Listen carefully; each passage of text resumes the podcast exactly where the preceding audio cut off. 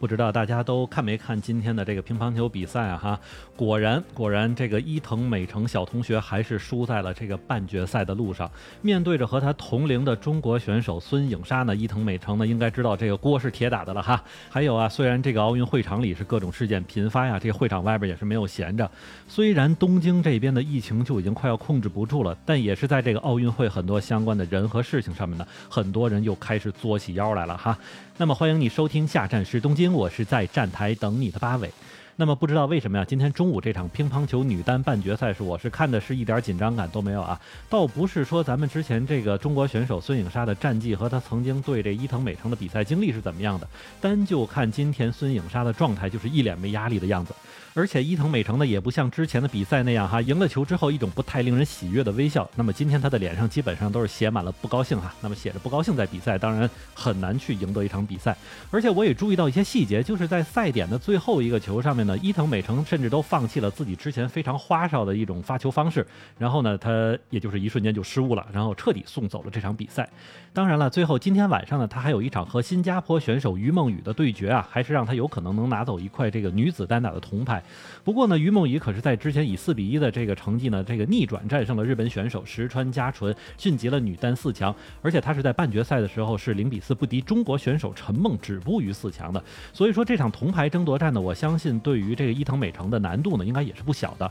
而且伊藤小同学呢，还在中午的比赛时候被人教做人了哈，所以我也就去推特上看了看日本观众对这场比赛的一个评价，有几个帖子呢，我记得还是挺清楚的。其中有说啊，说哎呀，果然还是中国选手厉害呀。嗯，还有说像伊藤选手已经是怪物级的存在了，但是中国选手可是远远在这个级别之上啊！这里我得告诉大家，中国选手是魔王级别的哈。也有说孙桑太强了哈，还有说孙选手很强，就和七龙珠里的孙悟空一样。其实这里面很奇怪啊，就是日本人只要听到姓孙的人，就会想起孙悟空和孙正义啊。呃，那么其实整体对这次比赛的评价呢，这个网友们还是比较正向的，包括日本主流媒体呢，也是同样认为中国运动员的实力是不容小视的。那么乒乓球这部分呢，基本上就是定局了。那么日本寄予很大希望的新生力量的乒乓球队，就算是已经全军覆没了。所以在这时候呢，我又想起来水谷隼曾经在接受采访时候说的，在乒乓球业界里，中国队就好像是一个巨大的墙，外面的人真的很难想象出这堵墙有多高多大。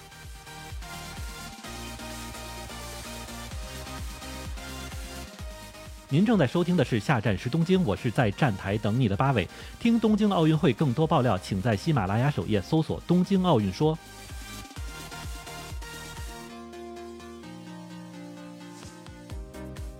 那么伊藤美诚输了比赛呢？对于日本来说可不是个好消息啊。但还有另外一件事儿就更不算是好消息了。其实我在昨天的西马体育的直播间里呢，就和大家说过，昨天日本东京的新型冠状病毒感染人数呢又刷了记录，达到了单日三千一百七十七人的一个记录啊，很高的一个水平了。那么这还只是东京一地，日本昨天全国的新增感染人数呢是九千五百八十三人，已经是有记录以来最多的一天了。但就是在这样的一个情况下，东京这边呢还出现了非常作死的一幕哈。就是在东京涩谷区的几个繁华街区呢，有一些酒吧呢还在顶峰营业。那么这个就有点类似在世界杯的时候，一边让客人看直播，一边喝酒。那么根据一些日本媒体的报道说呢，不少酒吧的晚间接待量达到了两百多人聚集的一个水平。所以说大家可以想想看啊，目前东京这边正在传播的新冠病毒毒株呢是印度变种的德尔塔毒株。那么这个毒株有多厉害，大家其实已经知道了。那么如果说两百多人聚集的一个酒厂里面是这样的一个情况呢，基本就是赌运气了哈。当然也有很大的可能是这部分人现在已经。出现在每天的新增感染人数里边了。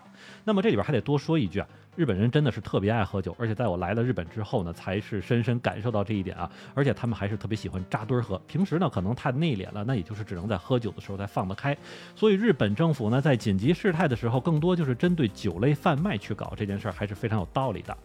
不过，单就这件事情还要分两头说啊，因为作为店主本人，其实也知道很危险，甚至他在接受媒体采访的时候也就说了，说我知道这样做可能会引起集团性的病毒感染，但我这是酒吧，国家给我的停业补贴根本就不够，但是我又不想倒闭，所以就只能这样顶风作案了哈。嗯，如果按照东京紧急事态的要求来看呢，所有的餐饮店只能营业到晚上八点钟，而且任何店铺不得向顾客提供酒精饮料。当然，在政府这一层面呢，也会给这些店铺以相应的补助金来进行维持。可是对于一般的餐馆来说，可能还好哈。甚至我也听说有些餐馆因为这件事还挣着钱了。但是对于单纯面向酒精饮料售卖的酒吧来说，就倒血霉了。那么在这里也是非常多的酒吧呀、居酒屋啊等等这些已经都开始倒闭了，甚至连日本类似种田农场这样的大型连锁所居酒屋都已经转行开始卖寿司和烤串了。所以这件事情就非常明显的是真的扛不下去了啊。嗯，当然呢，这也不是理由，因为一旦感染控制不住的话，那么这些酒吧最终也是个倒闭的结局，并且还有个特别不好的影响，那就是对于那些很多遵守这个规则的店铺来说，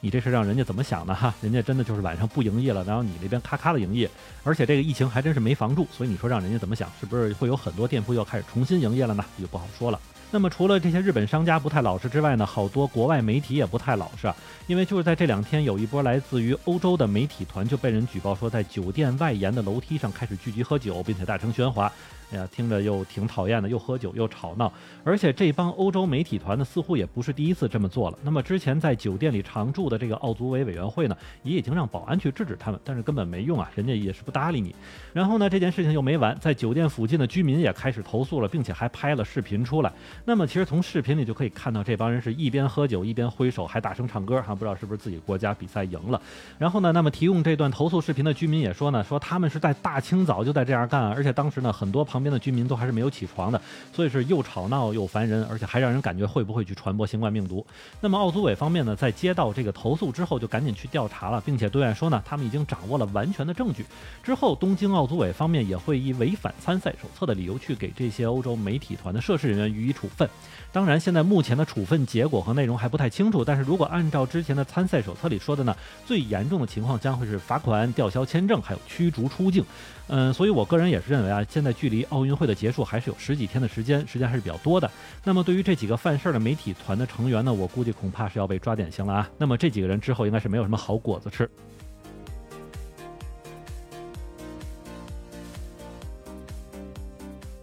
OK，那么除了这件事情之外呢，其实今天还有两块金牌是让人非常开心啊！我录这期节目的时候都觉得非常顺畅了。那就是今天上午咱们中国女子队的张雨霏拿到了两百米蝶泳的冠军，成绩是两分零三秒八六。还有呢，就是由张雨霏、杨俊轩、李冰洁和杨慕涵组成的女子四乘两百米自由泳接力的这个队伍呢，也是拿到了冠军啊！而且咱们这里还要说一下，咱们这次自由泳接力赛呢，不仅仅是冠军，而且还以七分四十秒三三的成绩打破了这个世界纪录。其实实际上对于这次四乘两百米自由泳接力赛呢，我们中国女子游泳队的姑娘们是面对的实力非常强的美国队和澳大利亚队，甚至赛前有些观众都不太抱希望了，认为说这次咱们能拿着奖牌就很不错，所以这块金牌可以说到现在为止是含金量非常高的一块奖牌了。那么最后呢，我们再回顾一下今日的赛事情况。目前的奖牌榜是中国队十四金六银九铜，奖牌总数二十九块，位列奖牌榜第一。美国队十三金十三银十铜，奖牌总数三十六块，位于奖牌榜第二。日本队十三金四银五铜，奖牌总数二十二块，位列奖牌榜第三。OK，以上就是今天的全部内容，感谢您收听，下站是东京，我是在站台等你的八尾。